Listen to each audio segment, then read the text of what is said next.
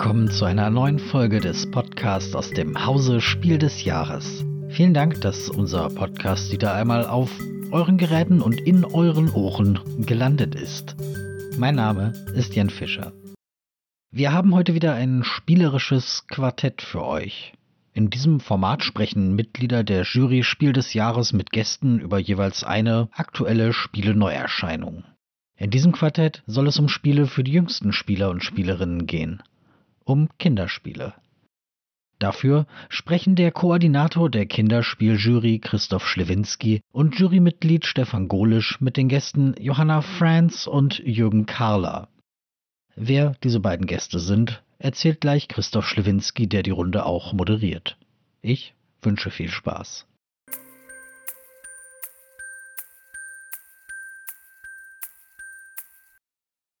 Ja, herzlich willkommen beim vierten spielerischen Quartett. Diesmal mit der Sonderausgabe Kinderspiele. Mein Name ist Christoph Schlewinski. Ich bin der Vorsitzende oder auch Koordinator der Jury Kinderspiel des Jahres und an meiner virtuellen Seite sind drei kompetente Menschen, die heute über vier Kinderspiele reden.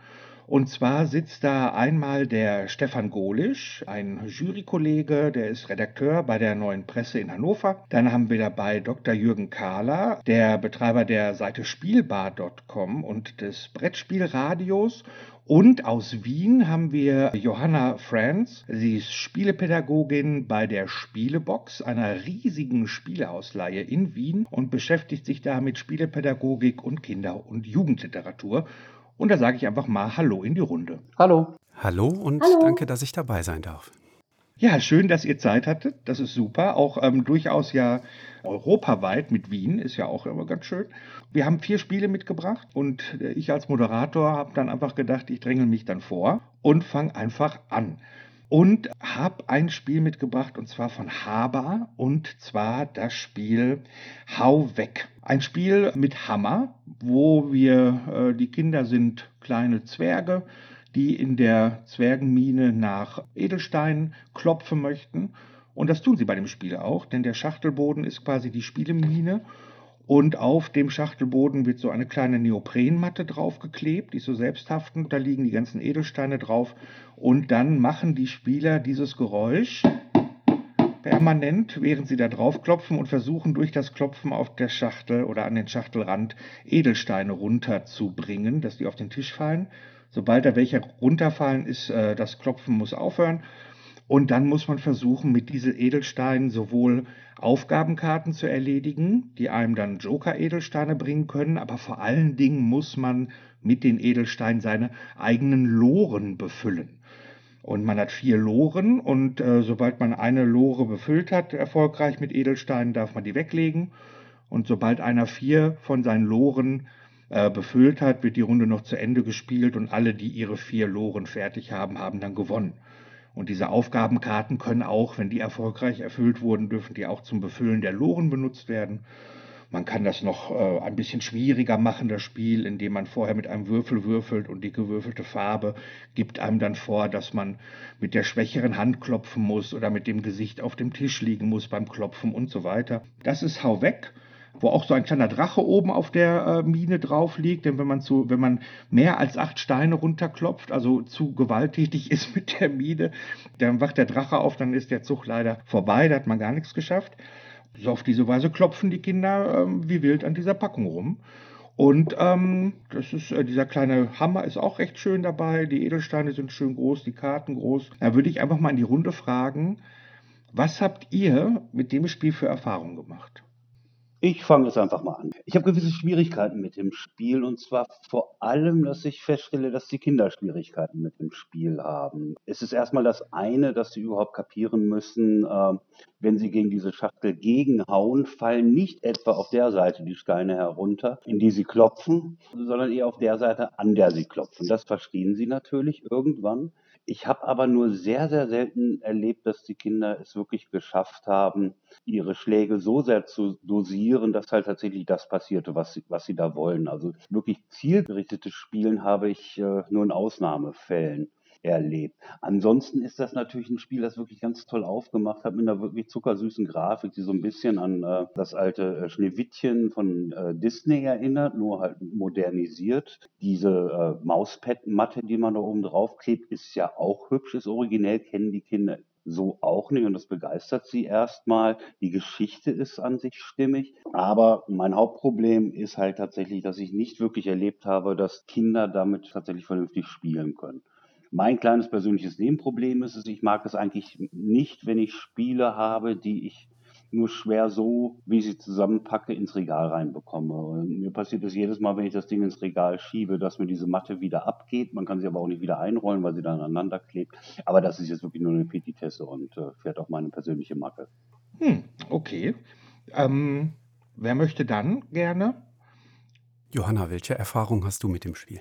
Also ich ähm, fand es total interessant, weil ähm, gerade mit dem Klopfen, man neigt sehr dazu, dass man die, äh, die Schachtel dann mal festhält, was man ja eigentlich, soweit ich es aus der Anleitung jetzt auch entnehmen konnte, jetzt nicht unbedingt sollte. Und das hat mich dann einfach äh, feinmotorisch war immer wieder ein bisschen herausfordernd, dass es auch unter Anführungszeichen fair bleibt. Ähm, und ich habe auch dieselbe Erfahrung gemacht, dass eben gerade mit dem Merken, dass die Edelsteine auf der, auf der anderen Seite eigentlich runterfallen, wo, als man denken würde. Ähm, was natürlich auch dann schlussendlich ein taktisches, also ein schönes taktisches Element äh, mit sich bringt, vor allem weil man halt auch gerade dieses ähm, Klopfen, Dosieren eigentlich ganz interessant ist. Wenn ich leichter klopfe, lösen sich die Edelsteine langsam voneinander und können mal ein bisschen mehr zum Rand äh, hinwandern und so kann ich vielleicht auch die Edelsteine aus der Menge lösen, die ich brauche. Aber da müssen die Kinder natürlich erst ein bisschen herankommen an das. Aber grundsätzlich finde ich eben, also gerade dieses Feingefühl, das notwendig ist, finde ich, finde ich sehr spannend und auch lustig. Und ich muss auch sagen, dass es mir dann auch als Erwachsener äh, eigentlich Spaß gemacht hat. Ja, Jürgen, was ist deine Meinung? Das Spiel möchte den Kindern ja so ein ganz klein wenig vermitteln, dieses Feingefühl, ne? nicht mit Wucht dagegen schlagen, denn wenn man zu viele Edelsteine auf einmal herunterklopft, ähm, dann ist das ja auch ungültig und man muss die Edelsteine zurücklegen. Man darf aber auch nicht zu vorsichtig daran gehen, ähm, dann fällt eben kein Edelstein runter, aber man darf ja so lange klopfen, bis mindestens einer runtergefallen ist. So in Teilen kann ich dem äh, Stefan zustimmen. Die Kinder brauchten mal so ein, zwei Runden, äh, wo der Hammer äh, rumkreist und jeder dann mal hämmern durfte, bis dann so ein Gefühl dafür da war, ach so, also so kann ich das machen, so muss ich das machen.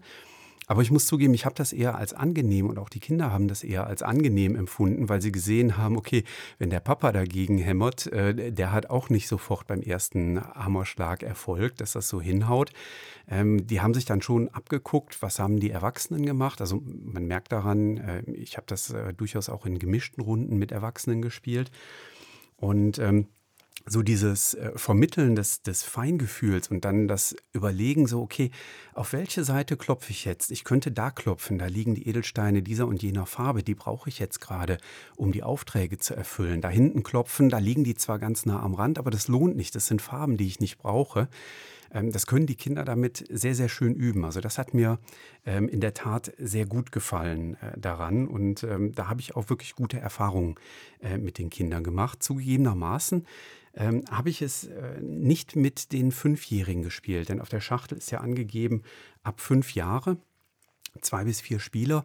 Ähm, und ich habe es erst äh, oder ich habe es nur mit äh, Sechsjährigen aufwärts testen können. Also äh, Stefans Erfahrung äh, greift sicherlich bei den Jüngeren noch etwas stärker.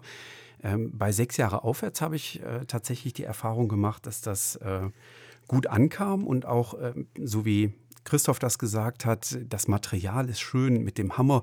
Hey, ich darf endlich mal gegen eine Spieleschachtel hauen, äh, wo Papa sonst immer kommt und mir auf die Finger haut. Nein, jetzt darf ich endlich mal. Ähm, das hat ja auch durchaus einen Charme äh, dabei. Diese, diese großen Edelsteine, die bunten, die locken natürlich auch an. Ich muss zugeben, was mir nicht so gut gefallen hat, war so die, ähm, die sehr männlich dominierte Zwergenwelt die auf der Schachtel und in der Spielanleitung und auf den Karten, äh, da haben sich die Mädels haben sich nicht so richtig drin wiedergefunden. Also da hätte ich mir im Jahr 2020 ein bisschen stärkere Diversität ähm, erhofft. Ähm, aber okay, das ist vielleicht ein bisschen sehr klischeebehaftet. Aber ähm, grundsätzlich hat mir das Spiel und hat den Kindern, das ist ja auch das Wichtige, äh, dabei hat den Kindern das Spiel äh, durchaus gut gefallen und, und, wirklich gut gefallen. Also ähm, ja, das ist so mein Fazit. Also das, was es will, erreicht es eigentlich ganz gut nach einem kleinen Übungseffekt. Und so die Entscheidungen, die die Redaktion getroffen haben mit den Materialien, ne, diese Matte, wo die Edelsteine gut drauf rutschen können, ähm, das ist schon gut gelungen. Wie gesagt, nur die Grafik, die hätte ich als Redaktion wahrscheinlich ein bisschen diverser gestaltet. Ja, da ist schon was dran. So ein, zwei starke Zwergendamen da noch reinzuholen auf das Cover oder auf die wenn man es jetzt schwieriger spielen möchte, wenn man ähm, die Klopfarten, die man machen muss, wenn man sich mhm. die auswürfeln möchte. Das hätte dem Spiel auch noch gut getan. Es ist wirklich, ähm, ich sehe es auch gemischt. Ich habe es zwar jetzt mitgebracht und äh, möchte es auch vorstellen und finde es auch gut, aber ich finde es gut mit auch sehr viel Mischung dabei. Dieses, dass Kinder endlich mal hämmern dürfen. Also hämmern ist ja für Kinder wie, ähm, äh, ähm, ich sag mal, wie so ein Rennspiel oder wie so ein Fangenspiel oder so. Das ist so eine der Grundbedürfnisse von Kindern, irgendwo gegen zu hämmern. Das wir, und wenn die diesen Hammer sehen und die Schachtel und die Steine, dann ist sofort alles, da braucht man gar nicht fragen, wer möchte mitspielen. Die wollen alle diesen Hammer und die wollen alle draufkloppen. Das macht das Spiel ganz hervorragend. Auch die Geschichte, Grafik, Gestaltung, das ist auch alles super. Ich frage mich nur manchmal bei manchen Verlagen, und das habt ihr bestimmt auch schon alle erlebt, dass man sich dann fragt, wie oft haben die das mit Kindern getestet? Haben die das überhaupt mit Kindern manchmal getestet? Also ich habe bei ähm, äh, Hau weg habe ich so ein paar Mal das Gefühl, gerade wenn es um diese Aufgabenkarten geht, die, die, man dann erfüllen kann und mit denen man dann Joker-Edelsteine hat. Also ich sag mal, für ein Spiel ab fünf, kein, kein Kind spielt bewusst auf diese Karten oder klopft darunter. Das ist einfach nur ja, entweder hat man die zufällig geschafft oder nicht. Da frage ich mich, ähm, warum muss man dieses Element da reinnehmen? Denn Fünfjährige, die ich bis jetzt erlebt habe damit, die waren immer ganz irritiert. Ich habe doch diese eine Karte geschafft. Ja, warum die geht es ja nicht? Es geht ja um deine Lore. Du musst ja die Lore füllen und diese andere Karte kann dir nur einen kleinen Vorteil bringen. Ja, aber ich will lieber die Karte erfüllen. Ich sage, ja, das bringt dir aber nichts. Du musst ja deine Lore vollkriegen. Und dann sind die erstmal, also habe ich das ganz oft erlebt, dann waren die erstmal verwirrt welche Karte gilt denn jetzt? So. Auf der anderen Seite macht Haber das aber auch sehr schön, wenn die Kinder nicht zählen können und die wollen prüfen, ob die mehr als acht Edelsteine runtergehauen haben, ist an der Längsseite liegen halt so Edelsteine aneinander, dann können die die dagegen legen und dann gucken, ob das länger ist, ihre Reihe, als die auf der Schachtel. Da machen sie es wieder ganz gut. Also ich finde, das ist so ein gutes Beispiel für, sie haben eine super Idee, sie haben eine super Geschichte, sie haben ein super, super Konzept und auch ein super Gimmick mit dem Hammer, was wirklich gut ins Spiel reinpasst. Aber irgendwie haben sie dann noch einen draufgesetzt, wo man sich fragt, musste das sein? Ja, wobei ich sie da tatsächlich ein wenig in Schutz nehmen möchte, denn es ist nun mal ausdrücklich eine Variante für fortgeschrittenere Spieler. Vielleicht dann eben auch für ältere Kinder. Das finde ich gar nicht so schlimm. Kleine Bemerkung zum Thema Diversität. Laut Herr der Ringe äh, haben auch Zwergendamen ganz prächtige Bärte. Vielleicht haben wir sie einfach alle nicht erkannt. Ach so. da muss man da vielleicht nochmal gucken. Gucke ich mal hier. Habe ich die vielleicht gar nicht erkannt? Nee, bis jetzt sehen die nicht so aus, als wären ja. sie weiblich. Ja, aber das ist so, also das ist, ähm, es ist schön und den Kindern macht Spaß, aber es fühlt sich tatsächlich auch ein bisschen unrund an. Also der Spaßfaktor bei den Kindern, ähm, das ist natürlich auch schon wichtig, aber man merkte auch, es hatte nicht so eine wahnsinnig lange Begeisterung ausgelöst. Auch wenn ich das mal in den Kindergarten für zwei, drei Wochen ausgeliehen hatte, war das, war die, äh, das Feedback war zwar gut, und auch, dass das ungewöhnlich war, aber dass das nach drei Wochen noch genauso gern gespielt wurde wie in der ersten Woche, ähm, was bei anderen Spielen durchaus der Fall war, das war jetzt, äh, kam dann nicht so vor. Aber trotzdem ist das mal wirklich eine schöne Idee, die man mit diesem Hammer und dem wirklich vorsichtig und gucken, wo kann man schlagen und gerade, gerade dieses Motorische finde ich wichtig für Kinder, dass die selber so ihre Kraft einschätzen können und dass die auch dieses sofortige Erfolgserlebnis haben, mit ihrer eingeschätzten mhm. Kraft etwas bewirkt zu haben. Das finde ich, äh, das finde ich total gut und deswegen finde ich das Spiel eigentlich ganz wichtig, weil solche Geschicklichkeitsspiele gerade in der heutigen Zeit, wo die Fünfjährigen mit der elektronischen Nanny irgendwo hingelegt werden und dann können sie auf dem Tablet da rumspielen, das fehlt den Kindern. Und das macht auch noch eine größere Faszination für Kinder aus, weil die das zu Hause halt sonst nie dürfen. So, ich meine, ist klar, keiner gibt seinem Kind den fünfjährigen Hammer in der Hand. Aber ähm, das, äh, das ist schon wichtig für die Kinder, dass die so dieses motorische, dass die das mal wieder erleben. Sonst erleben die das irgendwie heutzutage seltener, finde ich. Oh, ich habe mal den Fehler gemacht mit meiner Kleinen, als, als sie halt noch in dem Alter war, bei so mit, Mitmachtheater gewesen zu sein, wo es um Geräusche ging und die Kinder dann zum großen Finale mit einem Hammer Tassen zerhämmern durften. Da musste ich aber erstmal aufpassen, wenn sie hier zu Hause war und irgendwo ein Hammer oder eine Tasse auf dem rumlag.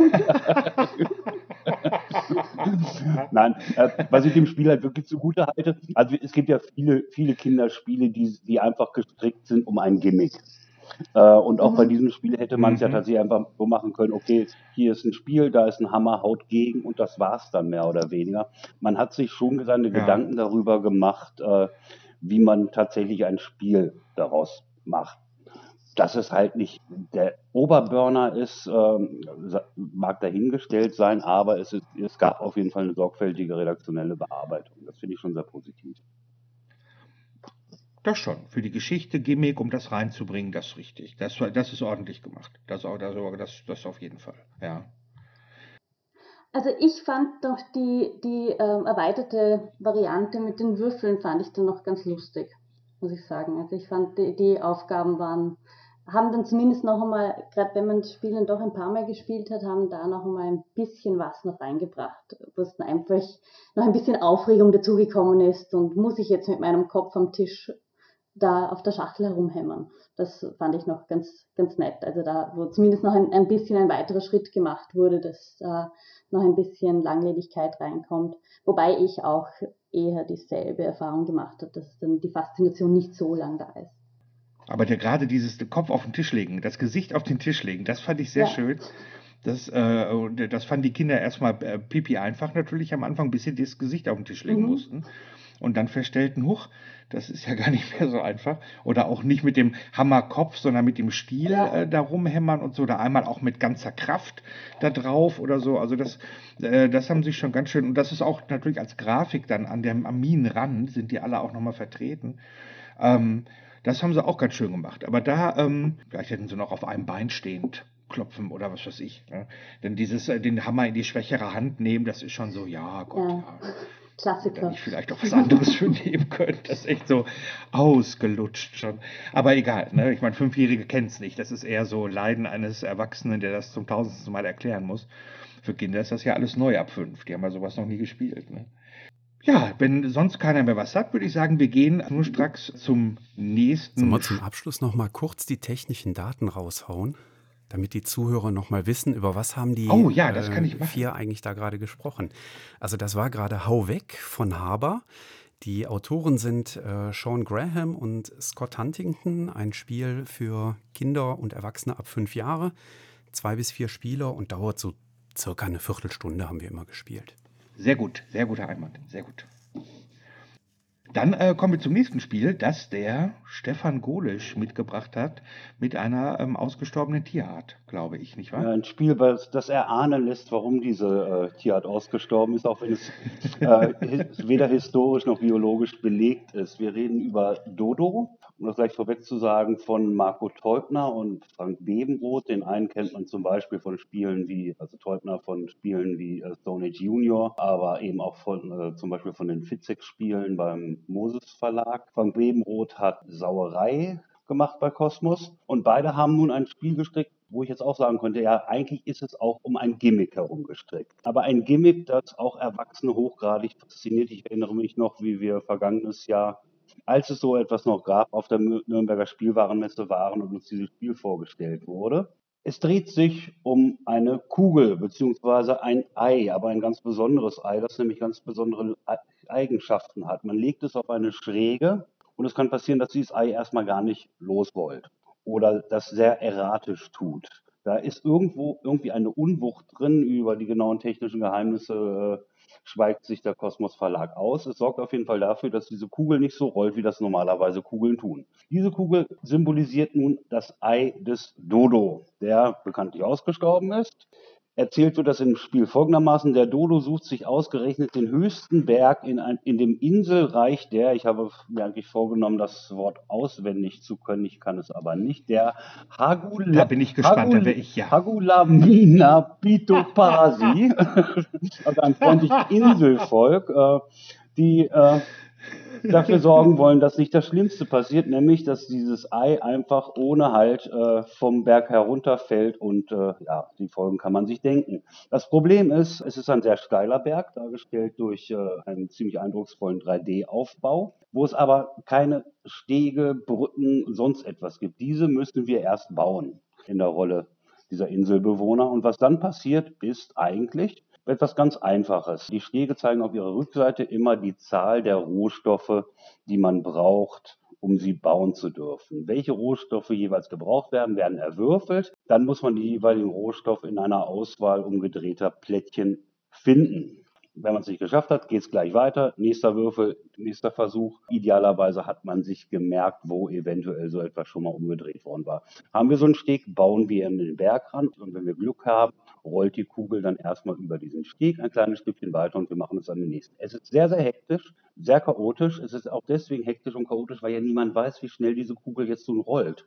Bleibt sie da jetzt an der, an der Autostelle erstmal ein Weilchen stehen oder hat sie unerwarteten Speed? Es ist ein Spiel, bei dem man sagen könnte, okay, eigentlich haben wir hier einfach nur einen erratischen Timer und wir müssen uns gewisse Sachen merken, vor allem aber schnell Sachen finden. Das wäre aber total ungerecht, weil dieses Spiel einfach so wunderbar seine Geschichte erzählt, so schön eingebunden ist in den Aufbau, weil alles so gut zusammenpasst. Das Gimmick, die Geschichte, die Illustration, der Aufbau, das total befriedigende Spielgefühl, dass es äh, wirklich völlig unfair wäre. Das wäre so, als würde man sagen, äh, da ist der Wurm drin, was ich immer noch für eines der besten Kinderspiele, die wir ausgezeichnet haben, halte, äh, ist einfach nur ein äh, Farbwürfellaufspiel. Das ist es natürlich auch.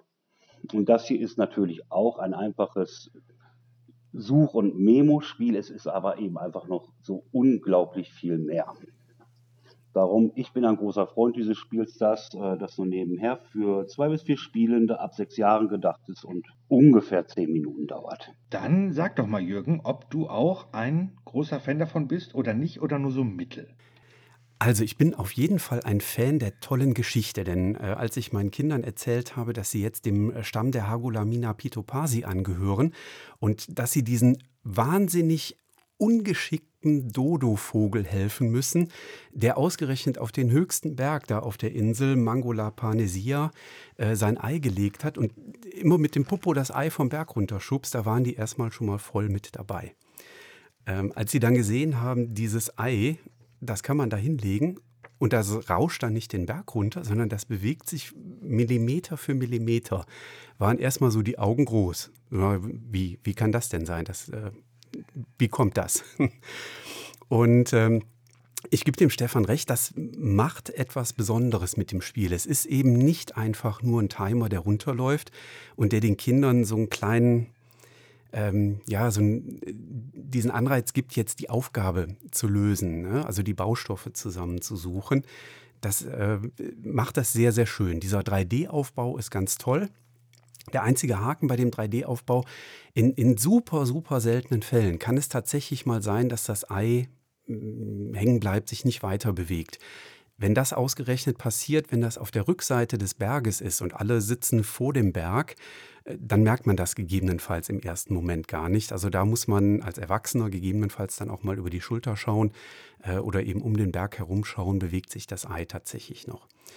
Ähm, ansonsten ist es ein Memo-Spiel und spielt damit natürlich, aber ähm, es spielt tatsächlich damit, denn die Kinder dürfen sich natürlich gegenseitig helfen. Wir bauen alle gemeinsam an diesen Stegen, die da um den Berg äh, konstruiert werden sollen und da so eingeklinkt werden sollen. Aber die Kinder werden durch das Spiel immer wieder abgelenkt von dem, ah, ich merke mir jetzt, dass da äh, das Bambusrohr liegt und dass da ein Schilfplättchen liegt, was man dann vielleicht für eine der nächsten Baustufen dann benötigt.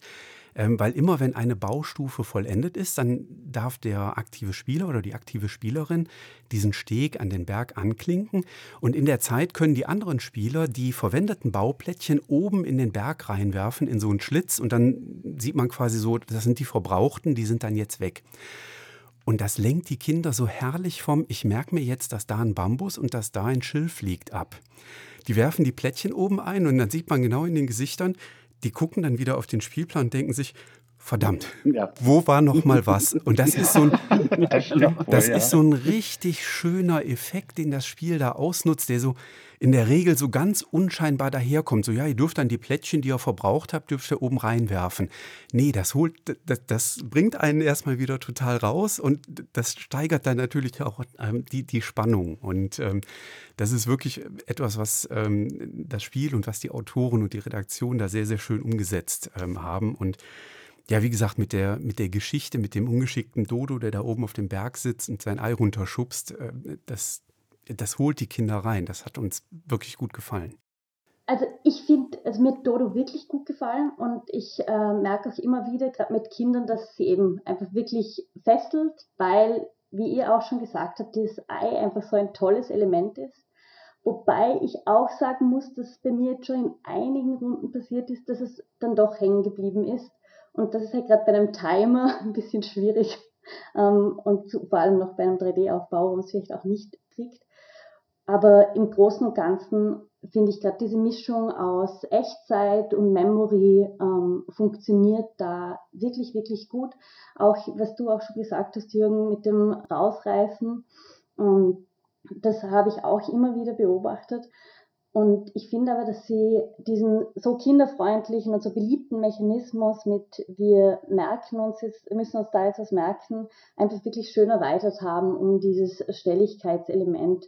Und zusätzlich dazu auch noch das Kooperative, wo wir auch immer wieder kommunizieren müssen, wer jetzt was irgendwo reinsteckt, weil wir natürlich alle anders um diesen 3D-Aufbau ähm, herumsitzen und das finde ich immer wieder toll, dass das Spiel da auch aktiv die Kinder dazu motiviert, ähm, zusammenzuhelfen, zusammenzuarbeiten, Aufgaben aufzuteilen, wer macht jetzt was. Und das habe ich wirklich, wirklich toll gefunden. Und es ist einfach, wenn es am Spieltisch steht, einfach irrsinnig imposant. Irrsinnig schön mit diesem Berg, der da steht, mit diesem, mit diesem Dodo. Und noch dazu eben dieses Wackelei, das auch einfach immer wieder einfach teilweise auch ein bisschen uneinschätzbar ist, weil es mal größere Sprünge macht, mal kleinere und das hält einfach den Spannungsbogen einfach sehr hoch. Also ich finde es dann schön, wenn Kinder sich da auch wirklich gut einfach auch reinsteigen können und da auch gerade auch mit äh, Kindern in unterschiedlichen Altersgruppen das noch wirklich gut funktioniert, dieses Zusammenhelfen. Ja, das Ei ist schon der, das Ding. Ne? Das ist schon wirklich, dass man, ich meine, sie hätten auch einfach, ähm, ich weiß nicht, das mit Sanduhren regeln können. Oder dass nach einer Sanduhrumlaufung der, der Ei-Chip, sag ich mal, ein weiter Richtung Abhang oder die hätten das auf aller möglichen Arten lösen können. Aber sie haben dieses Ei entwickelt, wo das wirklich mal, es übersteigt meine geistigen Fähigkeiten, mir vorzustellen, wie das funktioniert. Das ist wie Zauberei. Da, das, äh, das sind wohl verschiedene Flüssigkeiten, die sich gegenseitig abstoßen oder so, aber genauer hat, sagt das natürlich keiner. Und die Kinder sind da sehr, die können das erstmal gar nicht glauben. Das finde ich, wenn man das Dodo aufgebaut hat, was ja schon wirklich imposant ist, ähm, dass wenn die Kinder sehen, dieses Ei das erste Mal sehen, da würde ich am liebsten immer ein Video von machen, weil die Kinnladen auf den Tisch knallen und die einen angucken, die gucken zum Ei, die gucken zu mir, die gucken zum Ei und die sind völlig fassungslos. so. Und das ist total schön, die Kinder so, ähm, also denen sowas zeigen zu können, was die, was die noch nie gesehen haben. Das finde ich äh, ganz hervorragend. Und das nutzt sich auch erstmal nicht ab. Das hätte ich zwar am Anfang gedacht, dass dieser Effekt sich abnutzt, aber nein, er hält und hält und hält. Ähm, das Spiel dahinter ist, ja, schlicht, sagen wir mal, aber schon auch effektiv. Als ich mir die Regeln das erste Mal durchlas, man hat so lange darauf gewartet. Der Dodo war ja auch ein Corona-Opfer, sage ich mal, was dann aufgrund der Schließung der Fabriken in China dann äh, nicht rechtzeitig fertig wurde. Ja, und dann steckte der, der Zug, äh, der Zug steckte in Weißrussland dann auch noch fest, ne? Der kam nicht durch Weißrussland. Und das auch noch, genau. Genau, der kam dann nicht durch, stimmt. Dann war das noch, dann dauerte das noch ewig länger. Und äh, wir hatten das dann in Nürnberg schon mal gesehen, äh, dieses Ei, und waren seitdem ganz heiß drauf und hatten im März gerechnet, es kommt. Und dann kam das monatelang nicht. Da hatte man natürlich schon so eine Erwartungshaltung, weil man nicht genau wusste, wie es jetzt so funktioniert.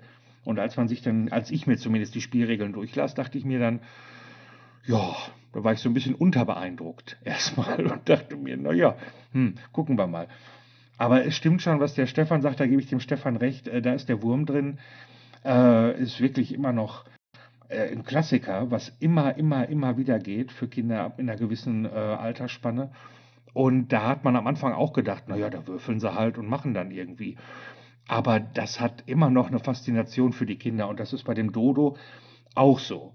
Wobei ich die nicht auf gleicher Ebene sehen würde. Ich finde, da ist der Wurm drin, hat für Kinder so im Bereich drei, vier, fünf, maximal vielleicht noch sechs, heißt das wirklich so auch so einen speziellen Zauber. Der Dodo ist da halt mit dem, es ist ab sechs, das ist auch ganz gut, geht auch schon mit Fünfjährigen der Dodo äh, verliert dann so bei sieben, achtjährigen, also da ist die Spanne nicht so ganz so groß, aber es funktioniert in diesem Bereich für Kinder, ähm, die lassen sich da immer wieder drauf ein, auf eine Partie. Ähm, außer sie haben es zu oft hintereinander geschafft. Dann gucken sich halt nur gern das Ei an. Die müssen das, damit das Spiel lebendig bleibt, bei denen in einer guten Waagschale gewinnen und verlieren. Wenn sie es nur verlieren, ist es frustrierend, dann wollen sie es nicht mehr anpacken. Gewinnen sie es nur, ist es langweilig, dann wollen sie es nicht mehr anpacken. Am besten funktioniert es, wenn dir der Zufall gut mitspielt bei Dodo. Das ist bis jetzt so meine Erfahrung, die ich gemacht habe. Mir geht das ja bis jetzt noch so, dass wenn wir das Spiel mal wieder gespielt haben und es ist dann ja wirklich ordentlich was los am Tisch und danach braucht man ja auch ein bisschen Ruhe. Ich liebe es danach dann einfach nur da zu sitzen und dieses Ei wieder und wieder von seinem Berg runterkugeln zu lassen, weil ich das so unglaublich meditativ finde, beim Rollen zu zittern. Ich finde das großartig. Das ist so, ne? Das hat was Meditatives, dieses Ei zu beobachten. Man weiß überhaupt nicht, das ist so also wie von einer anderen Welt. Einen kleinen Kritikpunkt möchte ich noch loswerden. Es ist kein Spiel, das ich unbeaufsichtigt in einen Kindergarten geben würde, denn es ist halt schon anfällig dafür, dass gewisse Sachen ausleiern, ausreißen, knicken und ähnliches. Also äh, die Haltbarkeit, okay, wir wissen alle, Kinder sind laufende Materialprüfanstalten, die Haltbarkeit ähm, ist nicht überragend. Sie ist gut, das Spiel ist solide gemacht, es ist durchdacht, aber es ist nichts, womit man Kinder, wenn sie denn dann erstmal richtig aufgeregt sind, zu lange alleine lassen sollte. Ein weiterer Aspekt äh, spricht da auch noch dagegen, der für mich so der wesentliche Kritikpunkt äh, tatsächlich ist. Und das ist, der Aufbau dauert mindestens genauso lange wie das Spiel selber. Also das Spiel ist in zehn Minuten durch, das Aufbauen dauert für einen Erwachsenen genauso lange. Und äh, das ist so ein Kritikpunkt, der mich so ein bisschen schmerzt. Deswegen kann ich nachvollziehen, wenn ihr sagt, so am liebsten lassen wir es stehen danach, ja, weil man es einfach nicht abbauen möchte, wenn man weiß, in einer Stunde müssen wir es wieder aufbauen. Da möchte man sich vielleicht drumherum schummeln. Ähm, das ist so. Für Kindergärten, Grundschulen ist das wirklich ein zweischneidiges Schwert weil es, äh, selbst wenn Erwachsene vorsichtig damit an und aufbauen, sind diese Sollbruchstellen, wo die, dieser Berg, diese drei Bergstücke in die ähm, Haltefüße gesteckt werden, können auch bei Erwachsenen nach so und so viel Mal franzen die einfach aus.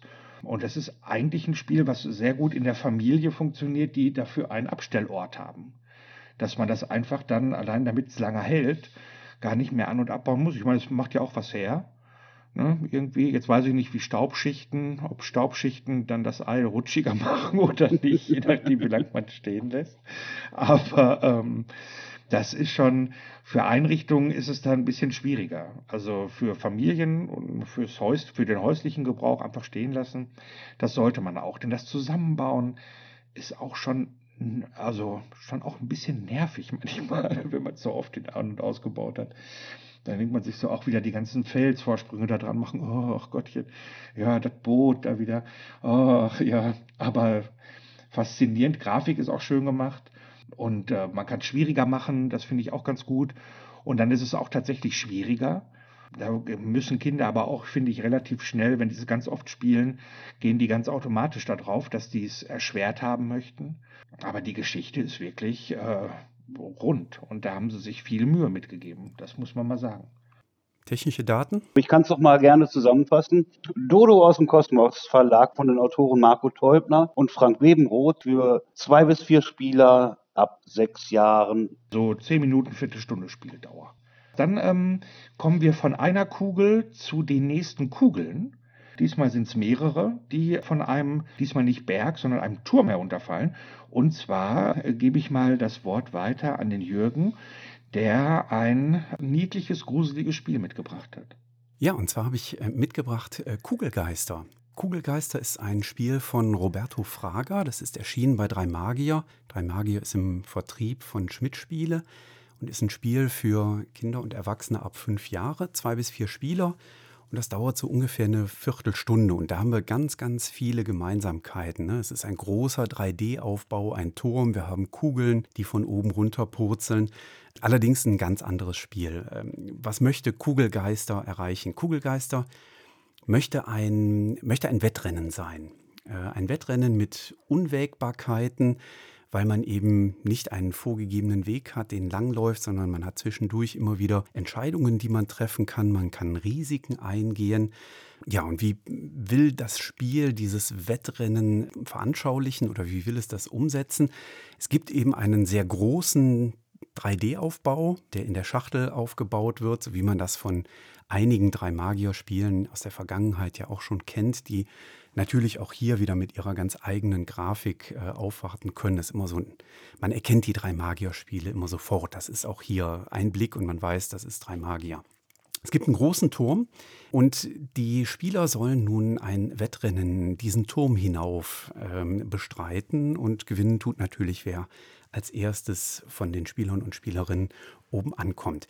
Allerdings kriegt man dabei immer nicht Stöcke zwischen die Beine, aber Kugeln vor die Füße geworfen und diese Kugeln, die kegeln einen schon mal von diesem Turm wieder herunter. Das Ganze wird gesteuert über einen Würfel. Ähm, da gibt es äh, eine 1, die kommt doppelt vor, äh, eine 2, die doppelt vorkommt, eine 3 und so ein Kugelgeist-Symbol. Diesen Würfel können wir rollen und äh, können dann unsere Spielfigur entsprechend viele Schritte vorwärts hochsetzen. Um den Turm herum läuft nämlich so eine schräge Ebene und da laufen die Spielfiguren entsprechend hoch. Und da greift eigentlich schon der erste Kritikpunkt, genau wie bei Dodo auch. Ähm, ich habe festgestellt, dass es die Kinder wahnsinnig stört, wenn sie ihre eigene Spielfigur nicht sehen können, weil die gerade auf der Rückseite des Turms unterwegs ist. Das kann man im Prinzip nur dadurch lösen, dass die Kinder aufstehen und dann eben äh, um den Tisch herumlaufen und schauen, wo ist denn äh, tatsächlich die eigene Spielfigur. Ja, die kann man dann hochsetzen, diese Wege hochlaufen lassen, ein, zwei oder drei Schritte. Wenn der Kugelgeist gewürfelt wurde, dann darf man eine Spielfigur eines Mitspielers hochsetzen. Was ich leider festgestellt habe, ist, äh, dass das Spiel recht frustrierend ist für die Kinder. Und es ist tatsächlich ein Spiel gewesen, wo seit langem ich auch bei Kindern nochmal Tränchen gesehen habe, weil es eben so frustrierend war, wenn man dann wirklich immer nur die Eins würfelt oder wenn man dann mal die Drei würfelt und mal einen großen Schritt machen kann, dass man dann ausgerechnet direkt auf die morsche Stufe tritt. Die führt einen nämlich dann direkt wieder ein paar Felder zurück nach unten. Und man steht dann auch noch in einem Gefahrenbereich. Das ist auch dann nicht so schön. Dieser Gefahrenbereich, das sind die Kugeln, von denen ich vorhin schon mal gesprochen habe. Denn auf zwei Seiten des Würfels gibt es so ein Drehsymbol drauf. Und dann dürfen die Kinder, wenn sie das gewürfelt haben, oben so einen Mechanismus betätigen. Und dieser Mechanismus löst dann und wann aus, dass von oben Kugeln die Wege runterlaufen. Und jetzt kommt das Entscheidende, was ich vorhin gesagt hatte, man kann Sicherheit oder Unsicherheit wählen. Es gibt lange Wege, die sind verhältnismäßig sicher. Da laufen diese Kugeln einem nicht entgegen. Aber man braucht halt mehr Schritte, um hochzukommen. Und es gibt unsichere Wege, das sind genau die Wege, wo die Kugeln von oben uns entgegenkommen ähm, und wo man deutlich schneller vorankommt. Aber man muss eben damit dann leben, dass die eigene Figur gegebenenfalls auch runtergeworfen wird. Und das kommt tatsächlich relativ häufig vor. In unseren Partien war es tatsächlich sehr häufig und das war dann so ein bisschen frustrierend für die Kinder, muss ich zugeben. Ansonsten, die Kinder würfeln vor sich hin, setzen ihre Figur hoch oder bei Kugelgeist auch mal die andere Figur. Das war aber auch schon alles äh, an Interaktion, äh, was hier mit äh, drin war. Also mal zusammengefasst, es ist schon so ein Nervenkitzel, wenn ich da oben drehen kann an diesem Mechanismus und dann kommen gegebenenfalls Kugeln raus, die Figuren rauswerfen. Aber wenn das passiert, ist es halt auch oftmals nicht so ein lustiger Moment von den Kindern wahrgenommen, sondern eher, das wird tatsächlich frustrierend wahrgenommen, interessanterweise.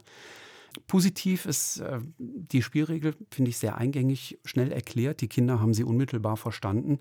Dieser Turm hat einen sehr hohen Aufforderungscharakter. Das sieht einfach toll aus, wenn dieser Riesenturm da in der Mitte steht. Aber es ist halt schon sehr zufällig und der Turm ist eben manchmal auch schlicht und ergreifend im Weg. Und bei den ersten Partien müssen auch hier definitiv die Eltern äh, sicherlich mithelfen. Und äh, wenn ich mir dann den Autor anschaue, was der in der Vergangenheit gemacht hat, man kennt ihn mit Sicherheit, weil er 2015 für das äh, Kinderspiel des Jahres äh, von euch ausgezeichnet worden ist. Ne? Spinderella, damals bei Zoch erschienen. Das erste Spiel, bei dem ich Roberto Fraga als Autoren bewusst wahrgenommen habe, äh, war Hoppla Lama. Und das fand ich ganz nett, weil Hoppla Lama war ein Wettrennen einen Berg hinauf. Allerdings damals mit einem schönen Wettmechanismus ausgestattet und ganz anders äh, visualisiert, als das bei Goldsieber erschienen ist. Aber da sieht man, manchmal werden Ideen von den Autoren auch nochmal zweitverwertet und äh, nochmal ganz anders umgesetzt, wie jetzt eben mit diesem Hoppla, Kinderspiel geschehen. Natürlich. Ja, ja, das Wettrennen im Berg hoch. Stimmt, bei Goldsieber war das. Ja, da musste man so, so Wetten ja, erfüllen. In der Tat, ja. Ja, ja, genau, ja. Ah, die Mechanismen sind schon völlig anders gewesen. Ne? Das Hoppla Lama, das war so ein Einschätzspiel. So, ah, ich denke, du bietest jetzt so und so viel, ich biete mal so und so viel. Ähm, und hier ist es ein, ein reines Würfel und ähm, ich gehe dann entsprechend Schritte vor Spiel. Abgesehen vom 3D-Aufbau würde ich sagen, ist hier weniger Innovation mit drin gewesen. Aber wie fandet ihr denn das Spiel? Stefan. Ich finde, es ist ein Spiel, das das, was es will, einfach sehr gut macht. Was, was es machen will, ist nicht so viel. Es ist halt ein Laufspiel mit Hindernissen. Aber das macht es sehr schön. Runden mit Tränen habe ich nicht erlebt. Mag daran liegen, dass Kinder, die mit mir spielen, äh, andere Dinge gewohnt sind. genau. Die sind Kummer gewöhnt. Und es ist, äh, es ist kein Vergleich zu, äh, nennen wir jetzt mal so unliebe Klassiker, äh, zu dem Ärgereffekt zum Beispiel eines Mensch ärgere dich nicht oder Malefiz oder so. Das hält sich schon noch in Grenzen. Ich finde es äh, faszinierend, dass, dass, dass, dass Kugeln einfach wiederentdeckt werden für das Kinderspiel. Äh, ich habe eine Zeit lang auch überlegt, ob es jetzt einfach so eine kleine Welle ist, vielleicht sogar ausgelöst durch so ein Spiel wie Teil der Wikinger, bei dem eben auch ein Ball eine große Rolle spielte. Aber eigentlich ist es ja relativ naheliegend. Kinder und Kugeln, das passt einfach zusammen. Und das ist ja einfach sehr schön umgesetzt. Es gibt so ein paar Stellschrauben, auch hier leidet das Material von zu oft auf und äh, abbauen der Drehmechanismus, äh, der dafür sorgt, dass die Kugeln äh, rauskommen, äh, ist für Kinder nicht so leicht zu handhaben. Die überdrehen gerne mal, die drehen auch mal in die falsche Richtung. Da muss man eben auch ein bisschen, bisschen aufpassen. Ich halte das wirklich für ein zauberhaft ausgemachtes. Die Grafik von, von Avi ist ja schon erwähnt worden. Sehr solides Spiel, möchte ich mal sagen. Ja, solide kann man, solide kann man sagen. Johanna, wie siehst du das zu den Kugelgeistern? Also ich muss sagen, das war eines ein Spiel, auf das ich mich wirklich sehr gefreut habe, weil Kugelbahnen halt grundsätzlich cool sind und ich das lustig gefunden habe, dass die Kombination mit dem Würfellaufspiel jetzt da gemacht wird und war dann schlussendlich, aber habe dann gemerkt, dass nachdem der erste Überraschungsmoment kommt und das erste, oh ja, da kommen jetzt Kugeln raus äh, und das ist aufregend, aber sobald man sich daran ein bisschen gewöhnt hat, hat sich dann relativ schnell abgenutzt, hatte ich das Gefühl. Und es war dann auch nicht wirklich genug, um diesen klassischen Würfellaufmechanismus aufzuwerten. Ich hatte dann nicht das Gefühl, dass da jetzt wirklich die Langzeitmotivation da war. Wobei ich auch sagen muss, dass ich das Spiel häufig in, äh, mit zwei Personen gespielt habe. Und da passiert einfach relativ wenig. Also da ist einfach sehr, sehr oft passiert, dass keine einzige Figur oder eine Figur einmal während des Spiels runtergeschmissen wurde. weil die Kugeln gerade einfach so gefallen sind und dann zufällig mal niemand auf den Gefahrenplätzen war. Und da ging dann auch dieser Teil des Mechanismus einfach dann einfach auch ein bisschen verloren. Das ist auf jeden Fall bei drei oder vier Personen dann nochmal nochmal die größere, also nochmal das größere Risiko da, dass äh, tatsächlich jemand getroffen wird und wodurch das dann ein bisschen mehr wirkt. Aber gerade bei zwei Personen hat es für mich eigentlich nicht wirklich gut funktioniert. Ähm, das ist ein bisschen eintönig mit zwei. Ja. Das ist so richtig, ja, ja. Und die, ähm, ich finde diese Stufe, die morsche Stufe, also die hätten sie durchaus weglassen können, ja. finde ich. Das ist ähm, die, die, die, ja, die, die ist brutal und da Überhaupt haben die Kinder keinen Spaß dran. Die, also Spaß die ist völlig gehabt. unnötig. Da frage ich mich auch, warum haben sie die? Ähm, sie haben ja wenigstens, gibt es ja die sogenannten Speicherpunkte. Also, dass mhm. die Kinder nicht Gott sei Dank wieder vom Fuß des äh, Turms äh, anfangen müssen, sondern je nachdem, auf welcher Ebene sie runtergeschmissen wurden, können sie vom Startpunkt dieser Ebene aus wieder anfangen. Das ist dann, das hat bei mir zumindest, es gab auch schon Kinder, die waren kurz vorm Heulen. Das muss ich auch sagen, das hat mich auch überrascht. Aber ein paar haben es dann eben nicht gemacht, weil sie halt relativ weit oben waren, fielen runter und dann wurden, fingen sie schon an, die Augen wurden weiß-wässrig, die Backen wurden rot. Habe ich gesagt, nein, du musst nicht von ganz unten anfangen, keine Sorge, hier, du kannst auf diesem Sternchen da anfangen. Und dann war wieder gut. Aber diese, diese Stufe, genau das, was du sagst, Jürgen, man hat eine hohe Zahl gewürfelt, man freut sich und landet auf dieser, auf dieser Kackstufe und dann muss, rutscht man da wieder weg. Und ich mir so, nein, das ist das ist frustrierend, das Erfolgserlebnis des Kindes durch so ein Zufallselement wieder gleich zu zerstören. Das ist so, ugh, weiß ich auch nicht. Dabei ist der Aufbau, also baut man das auf, alle Kinder wollen. Die sind heiß, die kloppen sich darum, dieses Spiel zu spielen oder auch diese Spannung mit den Kugeln und so. Und auch, das finde ich allerdings ganz schön, klar können die manchmal ihre Figuren nicht sehen, aber ich finde das schön, dass man die Schachtel relativ äh, gefahrlos drehen kann. Und dann ist dieses, dieses Spielbrett ist im Grunde, also dieses dreidimensionale Spielbrett ist im Grunde die ganze Zeit, war das bei mir immer in Bewegung. Dieser Turm wurde immer wieder gedreht und geguckt und so. Und die Kinder waren auch extrem vorsichtig damit, weil die äh, halt nicht wollten, dass ihre, ihr Geist da irgendwo durch deren Ungeschicklichkeit runterfällt. Und deswegen gingen die da überraschend behutsam mit um. Das war ich doch echt beeindruckt. Aber diese, die, also diese Stufe für die Kinder ist das leider extrem nervtötend, obwohl es auch wirklich unfassbar spannende Runden gab. Und äh, Kinder, die mit so Frustelementen nicht sofort ähm, sich davon beeindrucken ließen, war auch viel Gelächter am Tisch. Dass die äh, dann wieder einer runterfiel, man selber runterfiel und so. Und das, ähm, aber es ist auch tatsächlich dann, je mehr mitspielen, desto besser. Da hätte durchaus auch eine Zwei-Personen-Spielregel, dass jeder zwei Geister nimmt oder so. Ähm, hätte da auch noch ganz gut getan, glaube ich. Ja. Ich könnte jetzt zynisch sein und sagen, dass die Kinder ja nicht früh genug lernen können, dass nichts im Leben gewiss ist, äh, was natürlich Quatsch ist. ähm, nein, aber es, äh, aber es, wäre natürlich auch ein anderes Spiel ohne diese Mortal-Stufen, denn diese Mortal-Stufen, die bewusst einzusetzen, gibt dem Spiel einfach eine, eine zusätzliche taktische Komponente. Ob man die nun gut findet oder nicht, sei dahingestellt. Aber äh, wenn es das nicht gäbe, dann gäbe es einfach die Kinder, die mehr auf Risiko gehen und die gefährlicheren Wege nehmen und die anderen, die auf Nummer sicher gehen und äh, sich peu à peu hervorarbeiten. Äh, ich weiß nicht, ob es dann noch ein, ob es dann noch ein so spannendes Spiel wäre. Ja, man kann natürlich, wenn man jetzt den Kugelgeist würfelt, jemand anders bewegen und bewusst auf die Stufe drauf. Ne, das stimmt schon.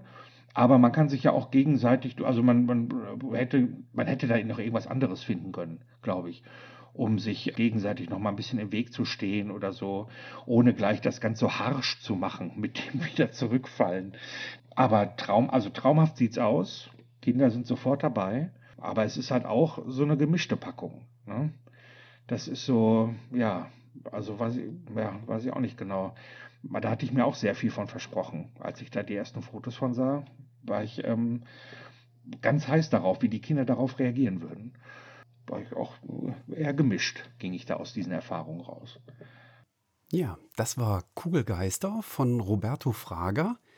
Bei Drei Magier erschienen, ein Spiel ab fünf Jahre aufwärts, zwei bis vier Spieler und dauert so ungefähr eine Viertelstunde.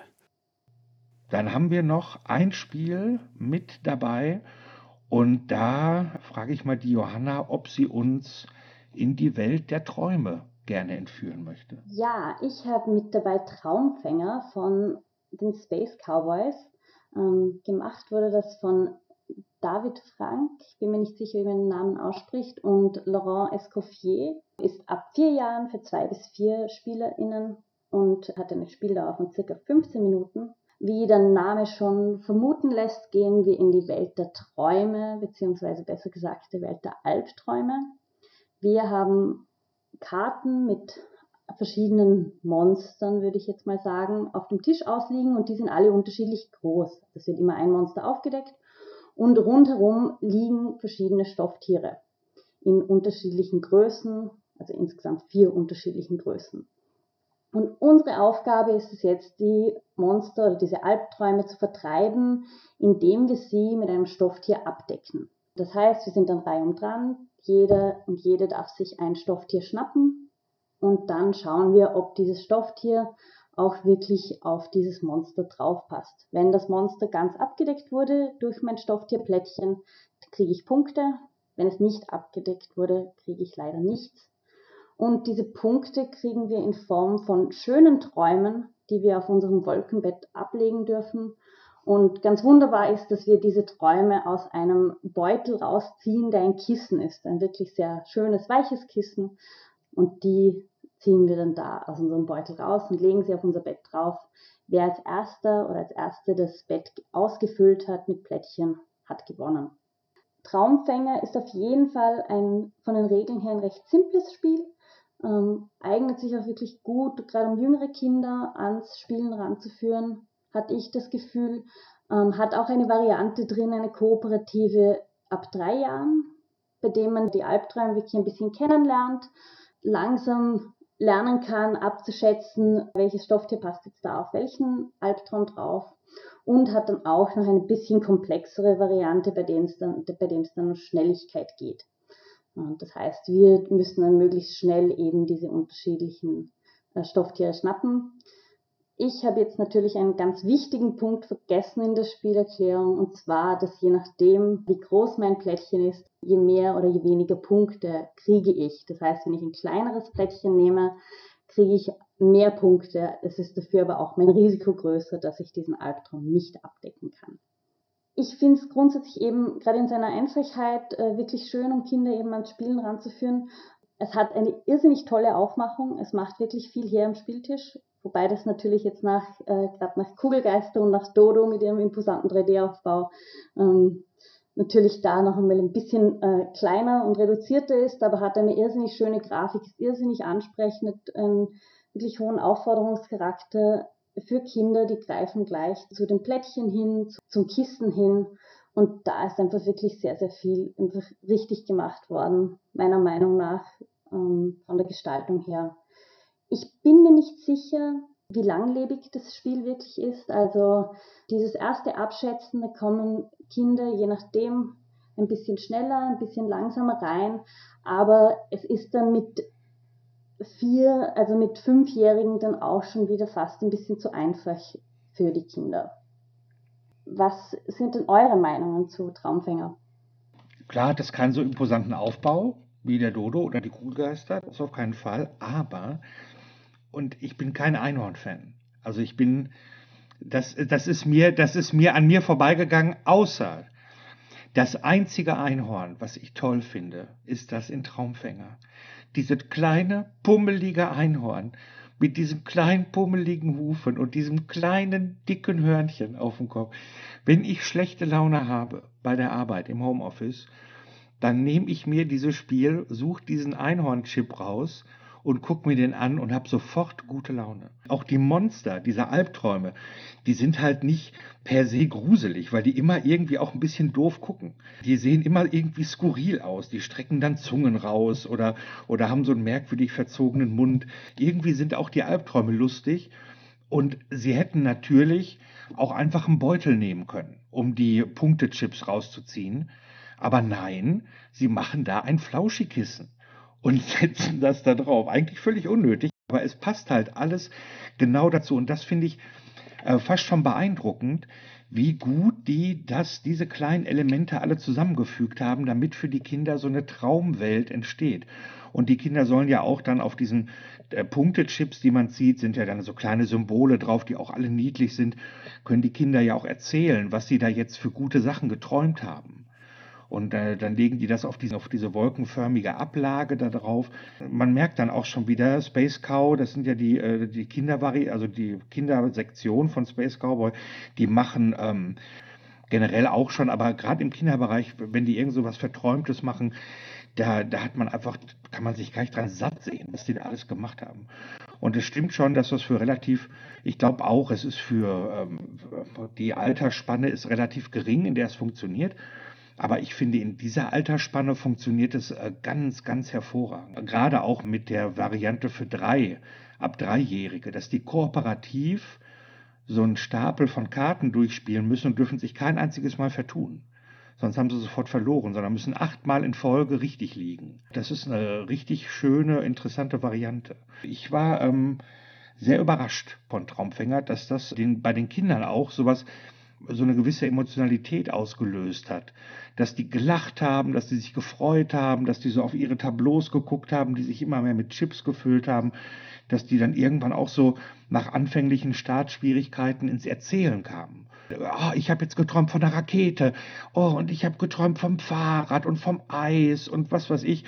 Und die müssen ja noch gar nicht äh, irgendwelche elaborierten Träume da erzählen. Hauptsache, die kommen ans Quasseln sage ich dann. Ne? Und das ist, äh, das schafft dann das auch ganz gut.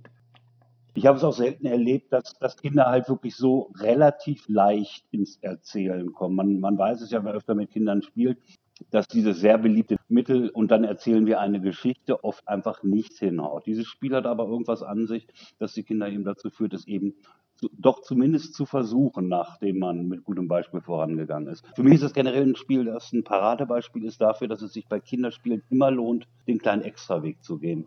Denn an ja, sich, genau das. An, ja. an sich geht es hier wirklich nur um das Abschätzen von Größen. Und das hätte man irgendwie anders lösen können und dann hätte es halt Punktechips gegeben und wer als erste zehn Chips hat, hat gewonnen. Nee, sie haben von der Illustration, die wirklich wunderschön ist, pardon, traumhaft, über die Ausstattung mit diesen wirklich großartigen Kissen bis hin zu, zu so, so, Kleinigkeiten, die gut durchdacht sind, dass der Startspieler wechselt, dass derjenige, der als erster dran ist, sich als erstes ein Kuscheltier aussuchen kann, eventuell auch ein bisschen zockt, wenn er sich nicht sicher ist. Könnte zwar nicht passen, aber wenn es passt, kriege ich dann halt mehr Traumchips. Das ist einfach von vorne bis hinten toll durchdacht, toll gemacht und äh, unglaublich erzählerisch und liebenswert. Jürgen, was sagst du? Genau, also äh, dieser Teil ist mir bei dem Spiel auch wahnsinnig wichtig. Das ist so ein, so ein ganz unscheinbares blaues Kästchen in der Spielregel, aber das macht dieses Spiel wirklich zu einem herausragend guten Spiel, wie ich finde. Ähm, nämlich dieser Hinweis, erzählt, wenn ihr eure Plättchen, eure Belohnungsplättchen bekommt, erzählt euch die Geschichte eures Traums. Und das ist beim ersten Mal ist das noch stockend, da kommt dann nur so, ja, ich habe vom Zauberer geträumt. In der zweiten Runde, wenn man dann zum zweiten Mal dran ist, dann geht das schon ein bisschen fluffiger. Ne? Dann, dann kommt dann, ja, ich habe von dem Zauberer geträumt und der hat sein Zauberbuch wiedergefunden, weil die Zauberfigur und dann der Magier vielleicht dann äh, gesehen wurde. Und beim dritten Mal, dann hat man schon vom Zauberer geträumt, der zuerst dachte, er hätte sein Zauberbuch verloren, aber dann hat er es dann doch wiedergefunden und dann konnte er einen Zauberspruch äh, sprechen und damit ja, den Schmetterling retten. Und dann hat man alle drei Plättchen in so einer Geschichte abgedeckt. Und das macht das Spiel verdammt gut. Und da war ich sehr überrascht, wie toll das äh, tatsächlich funktioniert. Ich muss zugeben, äh, das ist Kritik auf hohem Niveau, aber ich habe lediglich einen Kritikpunkt an dem Spiel. Ich hätte mir noch mehr verschiedene Bilder auf den Plättchen gewünscht, die man als Punktechips kriegt. Ne? Manchmal wiederholen die sich. Aber das ist wirklich auf ganz hohem Niveau kritisiert. Ansonsten ist da wirklich, äh, wie ich finde, sehr, sehr gute redaktionelle Arbeit reingeflossen.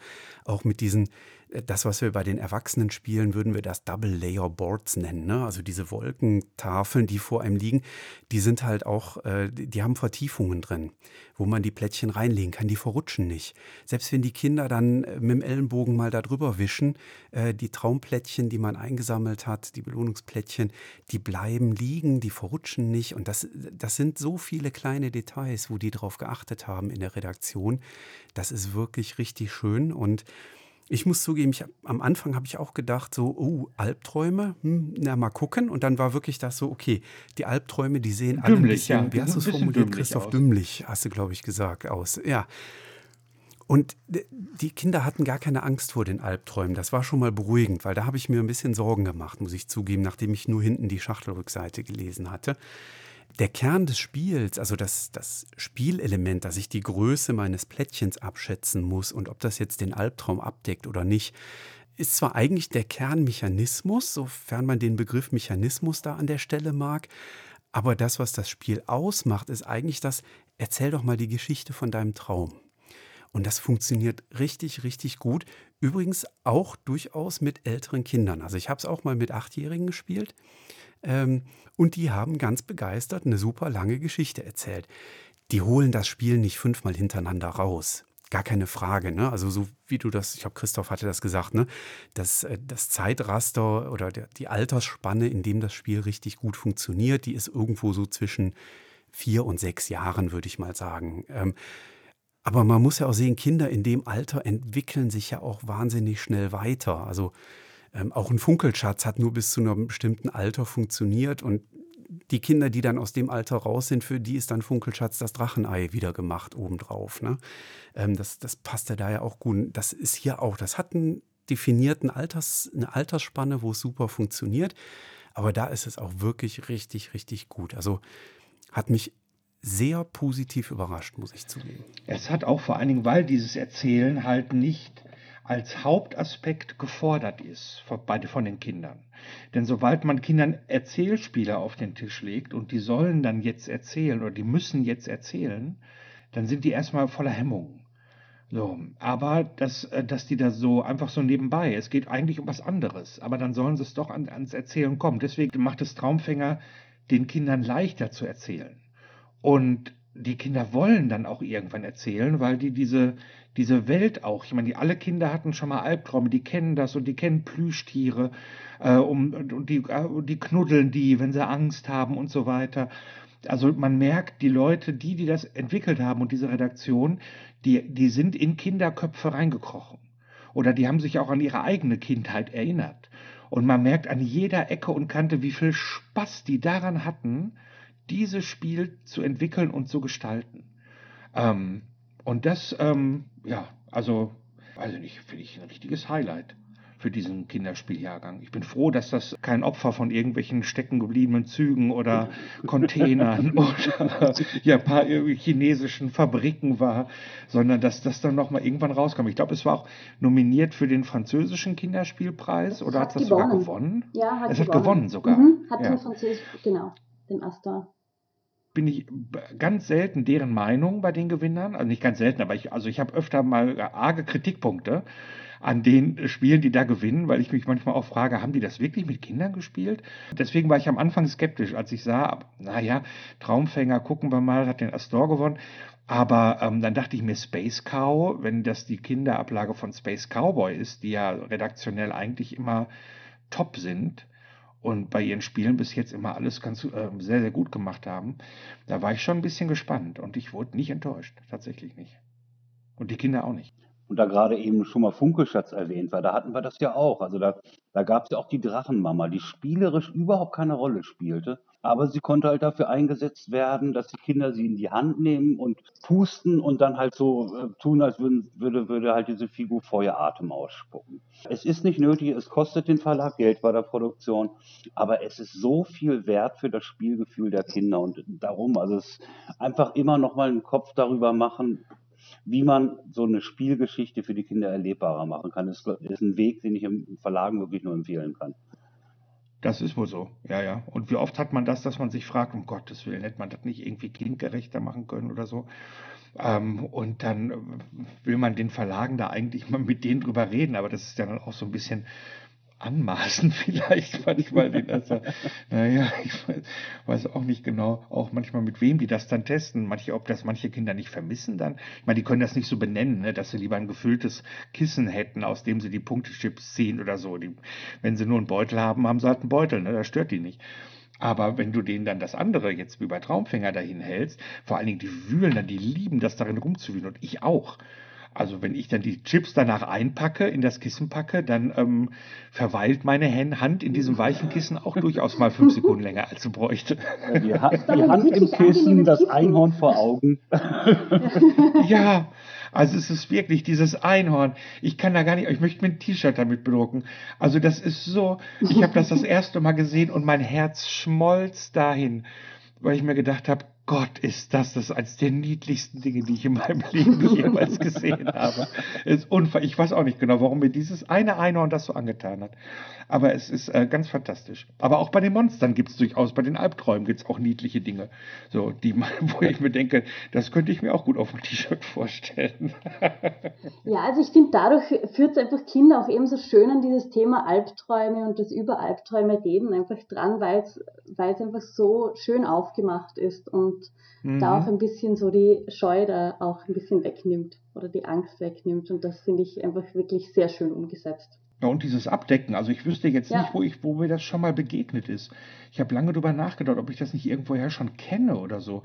Aber das, das fiel mir irgendwie. Oder hat, hat einer von euch da irgendwie, dass dieses, dieser Mechanismus mit Abdecken und da darf nichts mehr zu sehen sein beim Kinderspiel? Nein. Mir fiel nichts ein. Ist auch nochmal äh, innovativ dabei, muss man sagen. Also das äh, können wir, glaube ich, alle sehr durch die Bank weg. Ist das das Spiel von denen, die wir bis jetzt haben, vielleicht noch Dodo dabei, die wir durch die Bank weg komplett empfehlen können, was? Ja. Ja. Frage ich in die Runde jetzt einfach. Ja. ja. ja. Und, und ich habe mich auch riesig gefreut, dass äh, wirklich auch mal ein Spiel, was so schön ist für Kinder ab vier Jahre, äh, mit am Start ist. Ja, allerdings.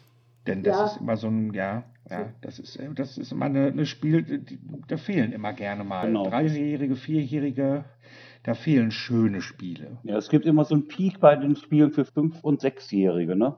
Davor ist es mau und danach ist dann auch erstmal Pause bis zum Familienspiel.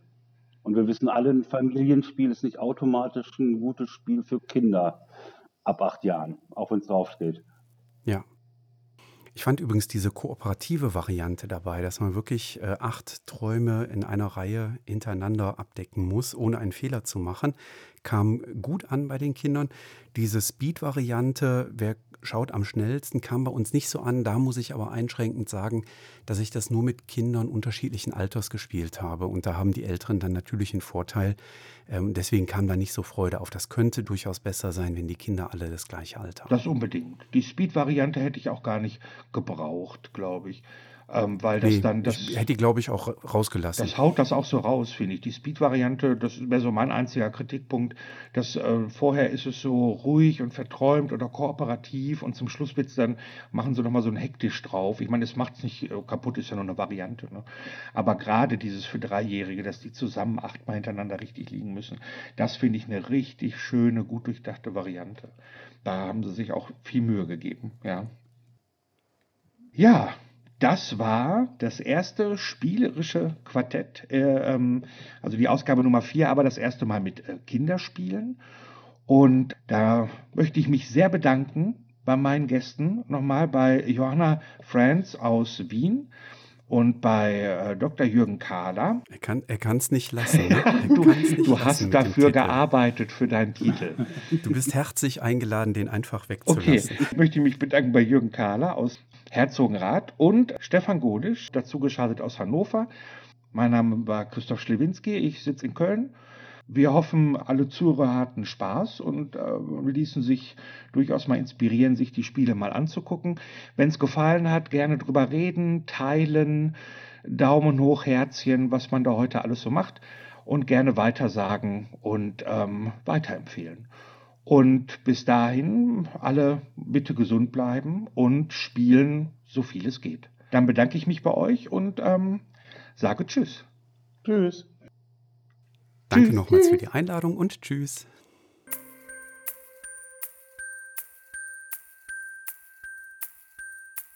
Ja, wir hoffen, diese Runde hat euch gefallen. Die besprochenen Spiele waren Hau weg von Sean Graham und Scott Huntington, erschienen bei Haber, Dodo von Marco Teubner und Frank Bebenroth erschien bei Kosmos, Kugelgeister von Roberto Fraga erschien bei Drei Magier und Traumfänger von David Frank und Laurent Escoffier erschien bei Space Cow. Einen herzlichen Dank an Christoph Schlewinski und Stefan Golisch fürs Mitmachen. Einen ganz besonders herzlichen Dank an Dr. Jürgen Kahler und Johanna Franz. Mehr von Jürgen Kahler könnt ihr im Podcast von Spielbau.com hören. Mehr von Johanna Franz im Podcast Spülmaschinen, dem Podcast des Wiener Brettspielverleihs Spielebox. Bleibt noch ein Dank euch an euren Geräten zu Hause und unterwegs. Vielen Dank fürs Zuhören. Wir hoffen, es hat euch gefallen. Dies war ein Podcast des Vereins Spiel des Jahres. Unser Titelsong stammt von Only Meath und heißt Light. Mein Name ist Jan Fischer. Ich hoffe, wir hören uns bald wieder. Bleibt gesund und, selbstverständlich, hört nicht auf zu spielen.